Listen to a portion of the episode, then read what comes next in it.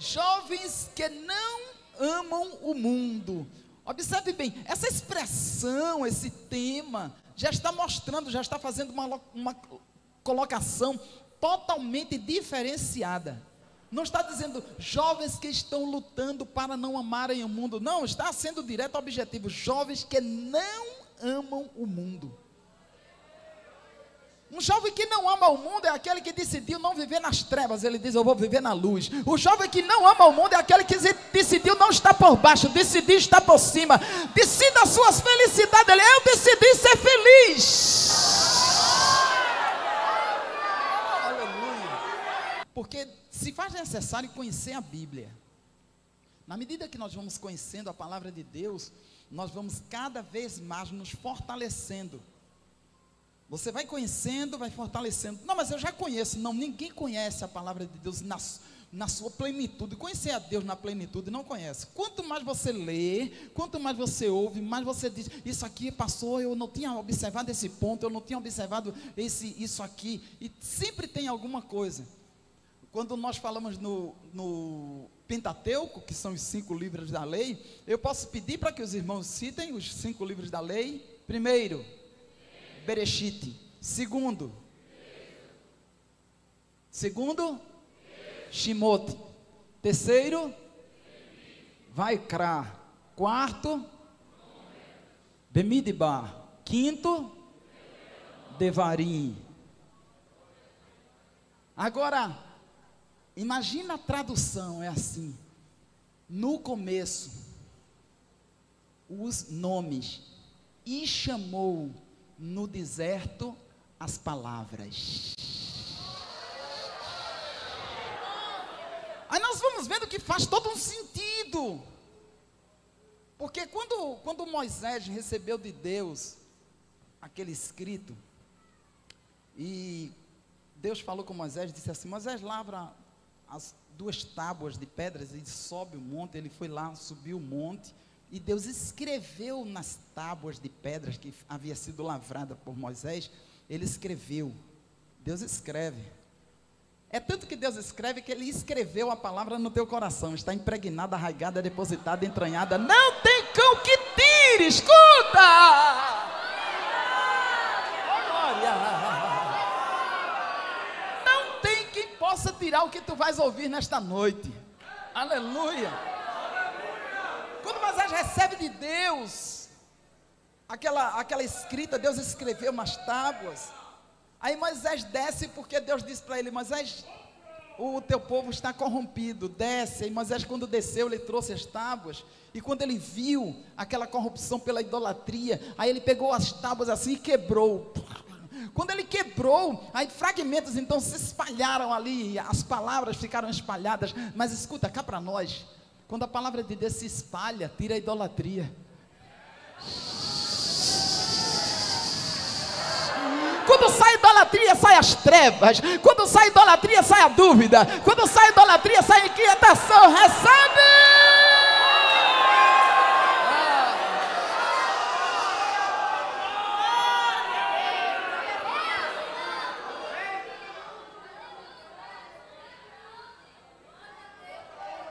de João, capítulo 2.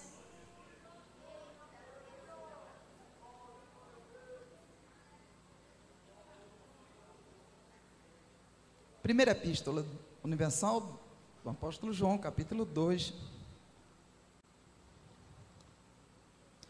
Os versos, versículos do 15 ao 17 diz assim: Não ameis o mundo, nem o que no mundo há.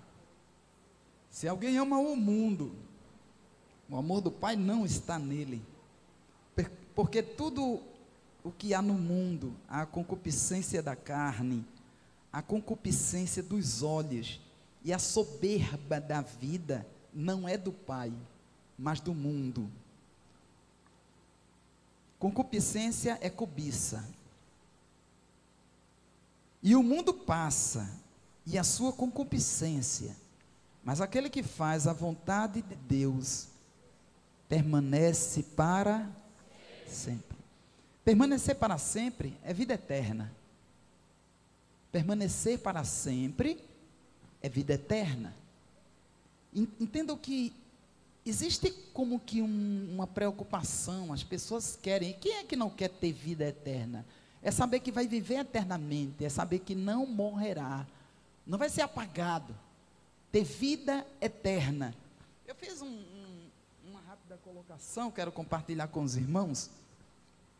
Aquele que faz a vontade de Deus tem a vida eterna. Isso aqui é uma chave, é um código. Toma posse disso. Isso abre assim. Ó.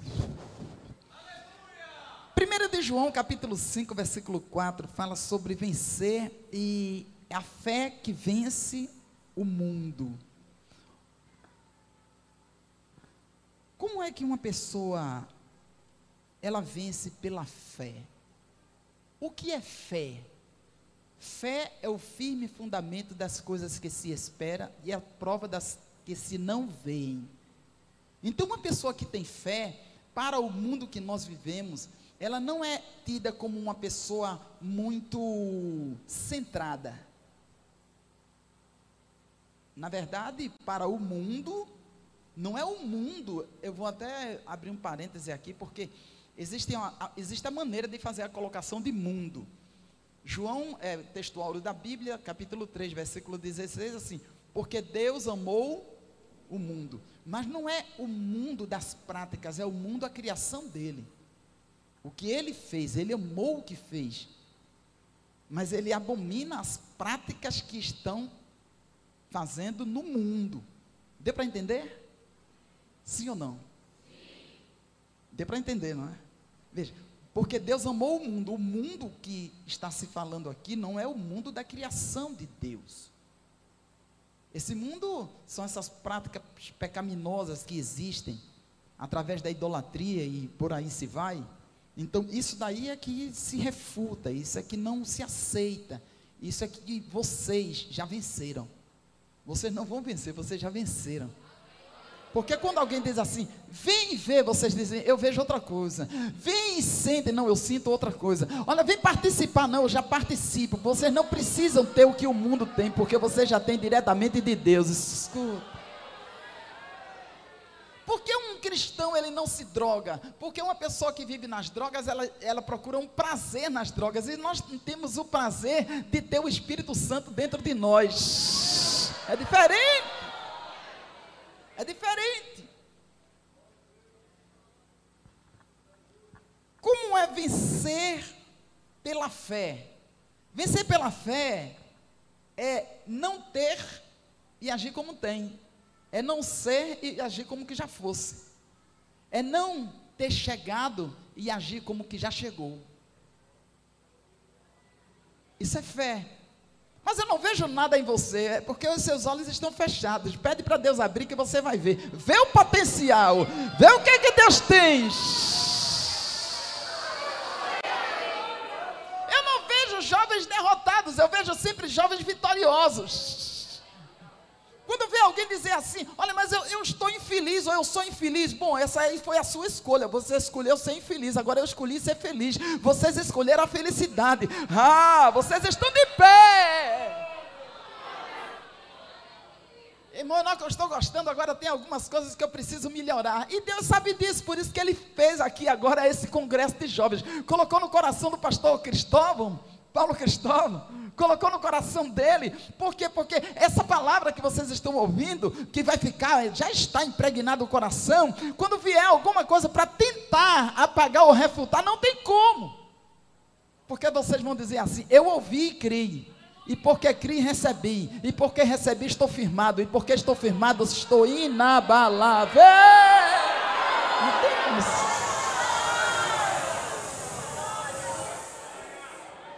Oh glória! Aleluia! Vocês sabem que toda tentação, toda tentação, ela é humana. Sabem ou não? Não, não sabia. Toda tentação é humana. Não lhe sobrevém tentação senão humana. Agora, o tentador, ele não é humano. O tentador é um ser espiritual. Mas toda tentação, ele lança a seta. Para despertar no coração de uma pessoa. Vamos, vamos reportar as jovens, porque é congresso de jovens. Então, ele lança as setas para despertar um algo que você viu. Não é nem que tenha fitado os olhos, você passou assim e viu. Aí ele começa a lançar setas para você voltar e olhar novamente. Porque quando você for e olhar novamente, aí ele já coloca ali a prisão. Todas as vezes que você passar ali, você vai olhar. E depois você vai olhar. E depois você daqui um pouco vai ficar lá, preso. Mas escuta. Também o Senhor, Ele dá a receita, Ele dá o antídoto. Porque quando se busca ao Senhor, quando se lança nos pés do Senhor, aí não tem como ser derrotado, você vai ser sempre vitorioso. Porque Deus é que dá a vitória. Porque a tentação você já sabe que não é sobre humana, é uma tentação humana. Então, se é humana, você vence. Se é humana, você toma posse. Você é vitorioso. Então, você não tem como tropeçar. Você não tem como cair. Deus vai ter, sempre te sustentar. Três, pelo menos na leitura que fizemos, que foi feita também com a concupiscência da carne, a concupiscência dos olhos que eu já falei que concupiscência quer dizer cobiça, não é dos olhos. Eu quero também parafrasear com três colocações, porque três inimigos do cristão: o diabo, o mundo e a carne. Veja bem, o diabo, o mundo e a carne. Jovens, sois fortes e já tendes vencido o o maligno é o diabo, vocês já venceram. Mas ele ele fica tentando. Sim, mas não vai conseguir, porque vocês já venceram tem que se conscientizar disso. Mas ele me atingiu, mas não te destruiu. Mas eu caí, mas não fica prostrado. Aleluia! Ora, um jovem, no capítulo 37 do Gênesis, que é o Bereshit, fala de José. E José, ele foi um jovem que foi sonhador. E os sonhos de José levaram José a ser quase morto, vendido como escravo. E a colocação que eu quero fazer no Congresso é que ele foi caluniado. Repita comigo: caluniado. Cite detalhes, irmão Enoque, dessa calúnia. Toda, toda juventude, todo jovem, ele tem a formosura da mocidade, da juventude jovem, tem a formosura, a robustez, a dinâmica, a vitalidade. Isso é maravilhoso.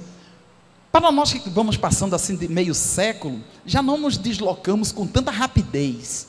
Mas um jovem, se a gente disser, ah, eu precisava de, ele já trouxe, porque só em falar que precisava, ele já foi lá e pegou e trouxe.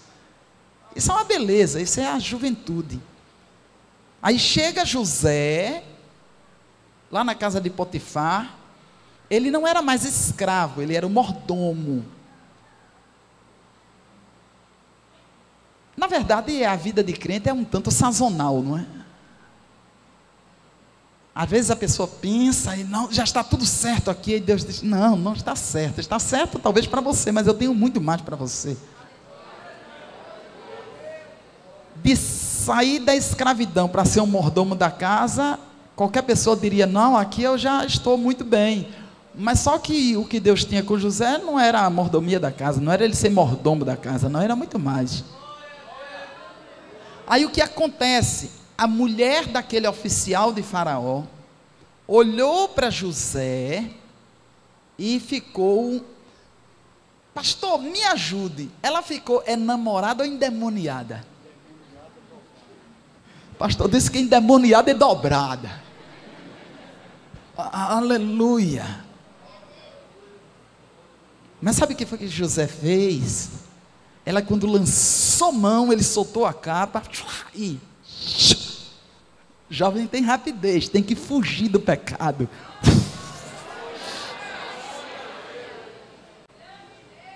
Sabe o que ela falou? Ela caluniou José. Ela disse que trouxesse este hebreu para trazer vergonha aqui. E nós sabemos muito bem da história de José, não é? José terminou que foi encarcerado. Mas eu não falei que é uma sazonal, não é? Em todo, toda a escritura diz assim: e Deus era com José. Deus era com José. Deus é contigo. Deus é contigo.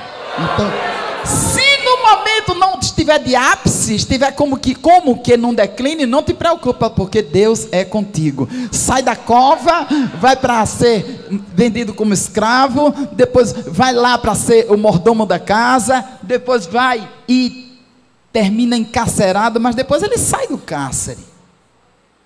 Eu já falei numa oportunidade, e eu gosto muito de falar sobre isso, pastor, é que são cinco capítulos. Inicia no 37, 37, 38, 39, 40 e 41 do, do Gênesis. No capítulo 37 fala de José, do 38 não fala, fala só de Judá e Tamar. Parece que Deus esqueceu de José. Aí no 39 ele fala, no 40 fala, no 41 ele está sentado no trono ali como governador. Escuta! Deus tem pressa. Deus tem pressa. Deus tem pressa. Ai, ó, babás.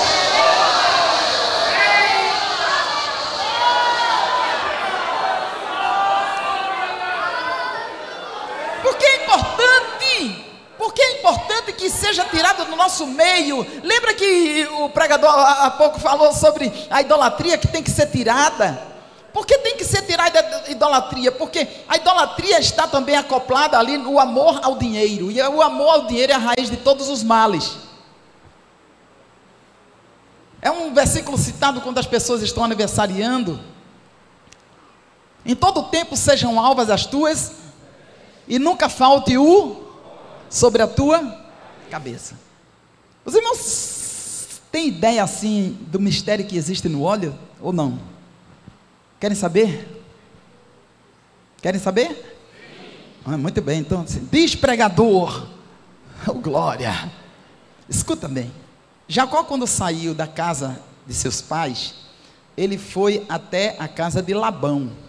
E no caminho, Jacó parou e deitou. Ele pegou uma pedra como cabeceira, não é? E deitou. E ele teve um sonho, e no sonho apareceu uma escada, e no topo da escada estava o Senhor, e a Bíblia diz que os anjos de Deus subiam e desciam.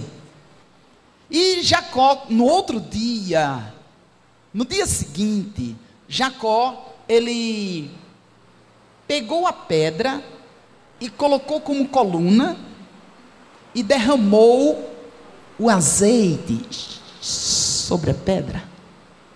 Chama atenção, não é, pastor? Como é que um homem de viagem assim ele lembra do azeite? Jacó tinha azeite. Ele levou consigo azeite.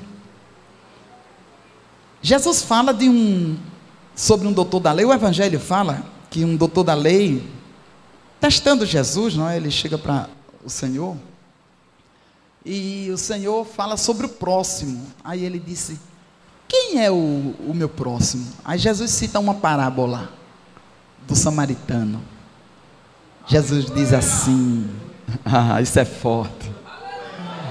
Aí Jesus diz assim: Descia um homem lá de Jerusalém, e no caminho uns salteadores esbofetearam, roubaram esse homem, e ele ficou quase morto.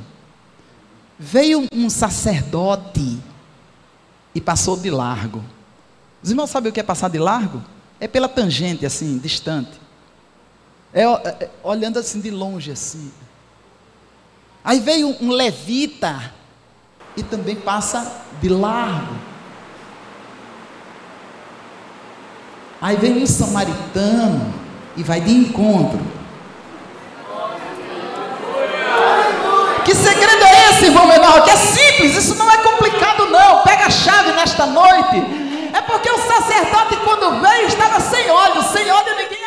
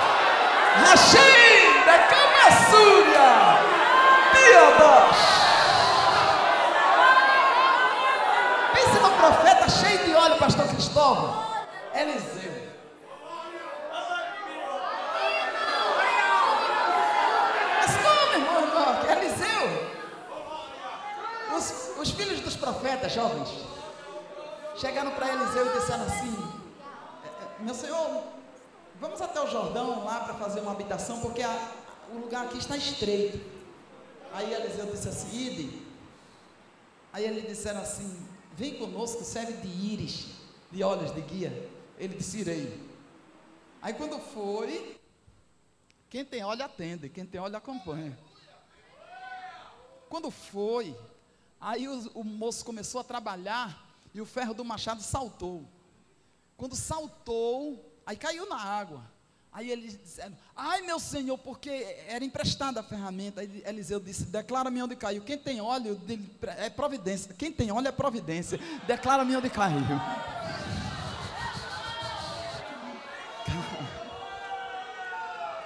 Caiu aqui, ele cortou um pedaço de pau quando deitou na água. O ferro do machado. Um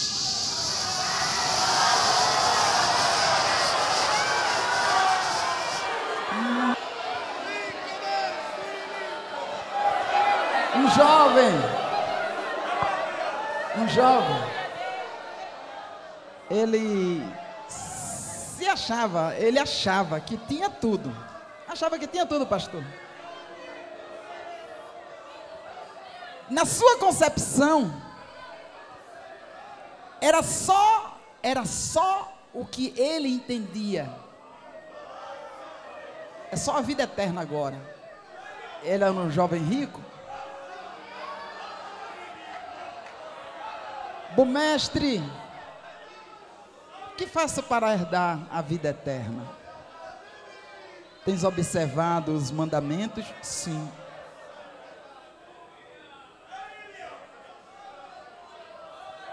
Esse ter observado os mandamentos, ele disse sim. Agora observe que quando Jesus fala com ele, Jesus cita os mandamentos, ele não cita do primeiro. Porque existem dois mandamentos que cumprindo os dois, cumprem todos. Cumprindo os dois, se cumpre todos os mandamentos. Amarás a Deus sobre todas e ao teu como a ti mesmo. Cumprindo esses dois, cumpriu todos. Aí Jesus não cita para ele o primeiro. Aí Jesus, por que não citou o primeiro? Porque ele, Jesus conhece. Jesus sabia que o coração dele estava apegado à riqueza.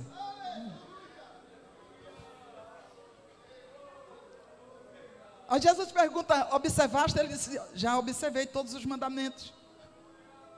Aí Jesus diz para ele assim: Vai, vende tudo o que tem, reparte com os pobres e segue-me.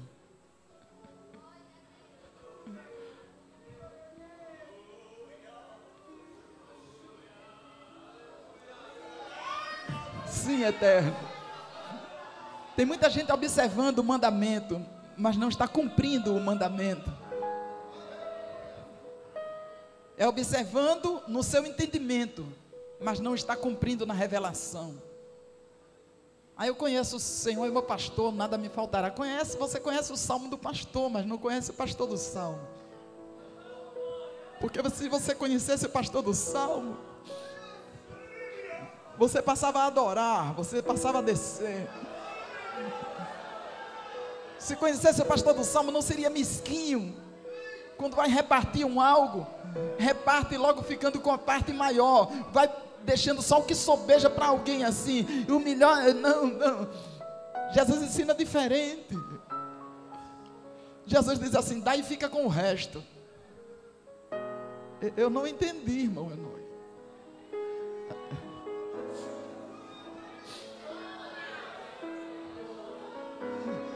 resto?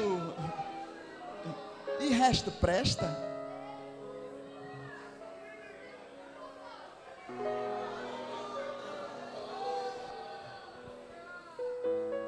O profeta disse para aquela mulher, depois que ele multiplicou o azeite, ele disse: Vai, vende, paga o débito e vivei do resto.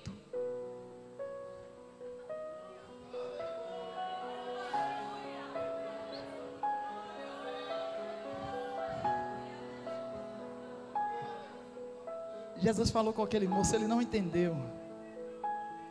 Como tem muitas pessoas que, ou melhor, ele entendeu, mas não quis abrir mão. Porque a riqueza, ela dá, entre aspas, uma segurança nessa esfera material.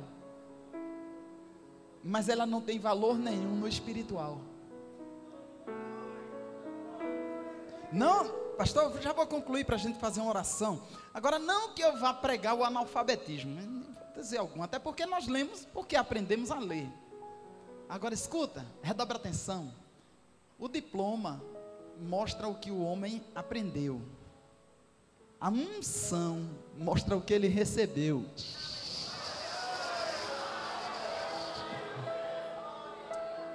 Quer ter sucesso na vida? Sucesso só vem antes do trabalho no dicionário. Então trabalha para o Senhor, que Ele vai te fazer um crente de sucesso vão olhar para ti e vão dizer: ele trabalhou na obra, ela trabalhou na obra, eu acompanhei, eu vi, e eis aí o resultado. Olha aqui o resultado dos crentes que trabalham na obra de Deus, cheios do Espírito, valentes, vitoriosos.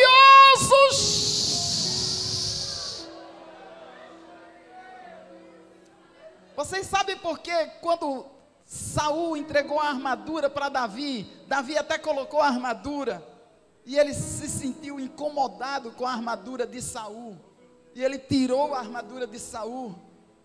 Sabe por quê? Se quiser saber, diz assim: me diga, pregador é porque a armadura de vencido não cabe em um vencedor. As coisas do mundo, levanta a mão que eu vou ministrar, levanta a mão crendo. O que o mundo pratica não serve para você porque você é vencedor. O que o mundo tem não serve para você porque você é vencedor.